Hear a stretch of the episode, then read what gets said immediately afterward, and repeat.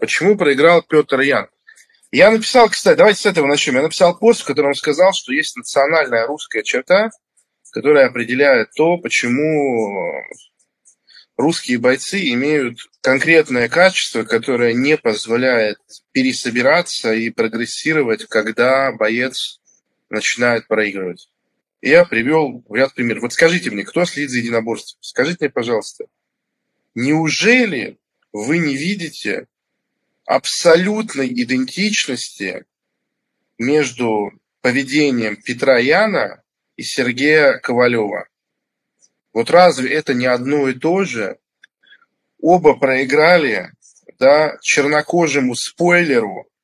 Первый раз очень спорно, а второй раз э, абсолютно заслуженно.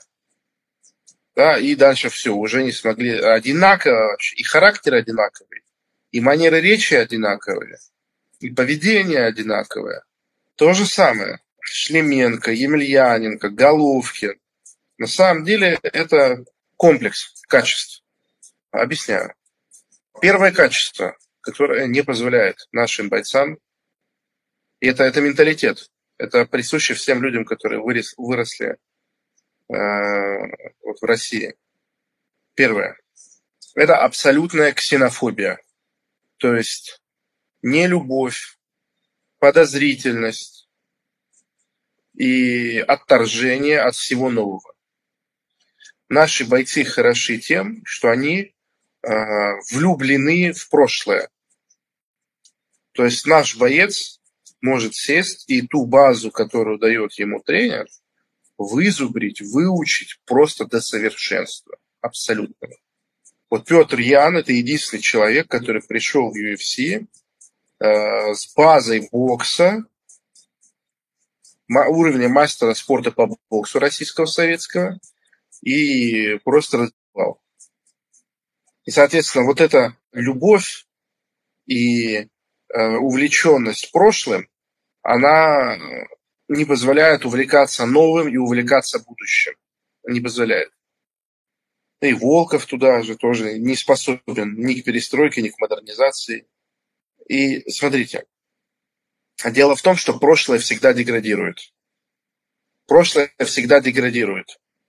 То есть, э, как бы человек ни старался, что бы он ни делал, та база, которая у него есть, она становится хуже. А когда старая становится хуже, нового не прибывает, и возникает вот эта ситуация, предреволюционная, как сказал бы Ленин. Верхи не могут, низы не хотят, или как он там писал. Второе качество, которое мешает, это способ добычи доминантности через обесценивание. Вы помните, как я говорил, то, что открываешь любое видео на YouTube, и люди в комментариях соревнуются в том, чтобы унизить, обесценить и все такое.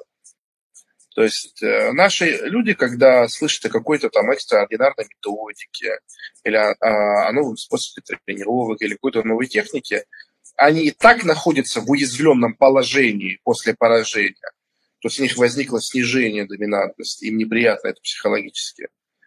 А им еще нужно признать, что кто-то знает или делает лучше, чем они. Это, конечно, уже становится невозможно. А, то есть нашему бойцу, чтобы вернуть баланс и значимость, ему нужно выучить новую технику и реваншироваться. Но так как ему не хватает, и вот мы приходим к третьему качеству, это эмоциональная ранимость. А, русские бойцы, как и все русские люди, чрезвычайно ранимы. Чрезвычайно ранимы. Чрезвычайно. Это ранимость чудовищная. То есть ты говоришь человеку, слушай, смотри, вот, вот это вот выучи, вот это делай. А, и так как он жаждет вернуть себе доминантность, он делает это наиболее коротким способом. А наиболее коротким способом является унизить кого-то другого, унизить, обесценить, сказать, это не работает, это дня. А, вот я лучше старое поделал, у нас все нормально, у нас все хорошо. Я вот помню, когда открыл для себя тренировочную маску, тренировочная маска – это гениальное изобретение, с которым, если правильно работать, оно меняет жизнь. И мне все говорили, мои знакомые, я каждый надевал на разминке, вот каждый, кто ее видел, спрашивал, сколько стоит, и потом говорил, ты что, дурак, что ли? Купил бы противогаз и вырезал бы ножницами очки. Каждый, не сговариваясь.